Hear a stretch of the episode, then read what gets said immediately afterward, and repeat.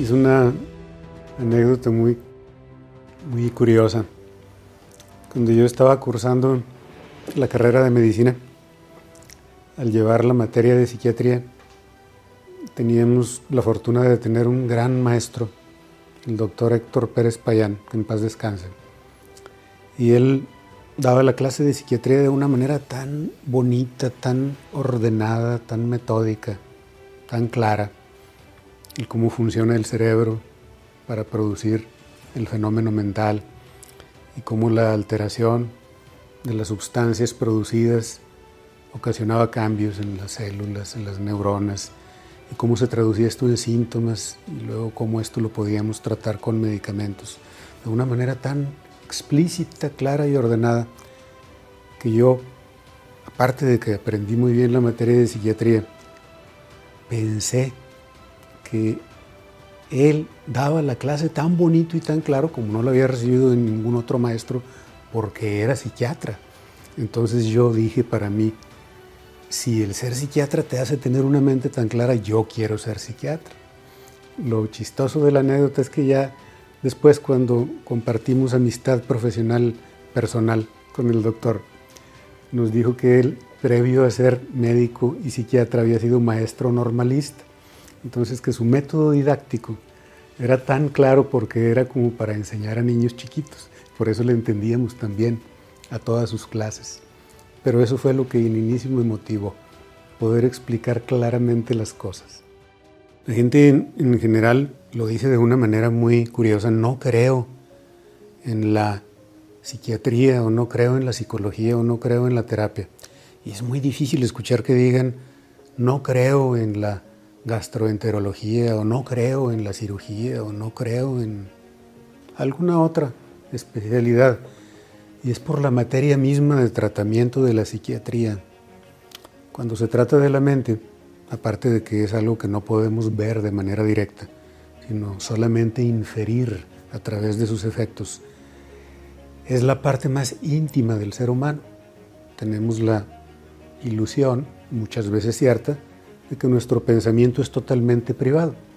Dije la ilusión porque de todos modos el pensamiento termina expresándose en decisiones o conductas. Y entonces el ir y mostrar una parte que se considera lo más privado de nosotros mismos, más privado inclusive que los órganos genitales, más secreto, que guarda toda nuestra historia de vida, les parece algo peligroso, algo como que va a ser invadida su intimidad más profunda, como que van a quedar al desnudo en las cosas que todo el mundo guardamos en el interior de nuestra mente por vergüenza, culpa, temor, etc.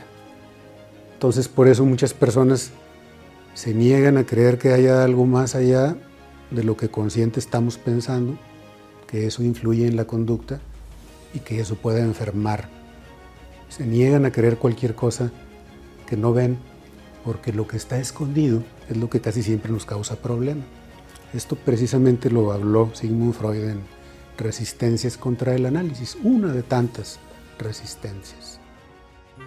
Se van colectando muchas anécdotas a lo largo de la vida, pero cuando trabajaba en una institución pública en el servicio de urgencias y me hablaron para que atendiera a una paciente, y pues estaban las camas de una manera un poquito desordenadas y yo me dirigí a una de las pacientes y empecé a platicar con ella. Y luego eh, pues ya me platicó muchas cosas de sus dolores y todo. Y yo le seguía preguntando, etc. Y luego me dijo, pero fíjese que ya, ya se me va quitando el dolor. Y se enderezó y se sentó. Y luego le habló a la enfermera. Entonces viene la enfermera corriendo y me dice, no, doctor, no era ella la que debería de atender, era la de esta otra cama. La paciente que usted acaba de atender ahorita va a entrar a cirugía de dolor de columna. Y lo cuento esto como un poquito emparentado con lo anterior que comentaba, porque la palabra, la cura a través de la conversación, puede aliviar malestares, eh, por ejemplo, dolorosos crónicos, que no los aliviarían otros métodos terapéuticos. Muchas de las depresiones con dolor que hoy vemos se deben a sufrimiento emocional que sale a través del cuerpo, que no encuentra salida a través de ninguna otra manera en la vida de la persona. Pues es un estimado, mm, digamos, muy conservador.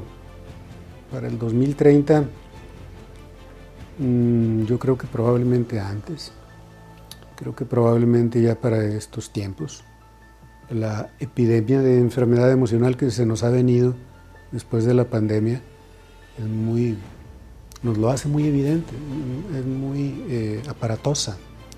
No estamos hablando nada más de la depresión y de la ansiedad, sino de todas las formas de trastornos emocionales mixtos y del empeoramiento de los trastornos de la personalidad. Vemos hoy más que nunca las personalidades polarizarse en su manera de ser, tomar formas cada vez más exageradas. Durante todo el entrenamiento es una obligación, un requisito de la formación, estar yendo a terapia. Y luego,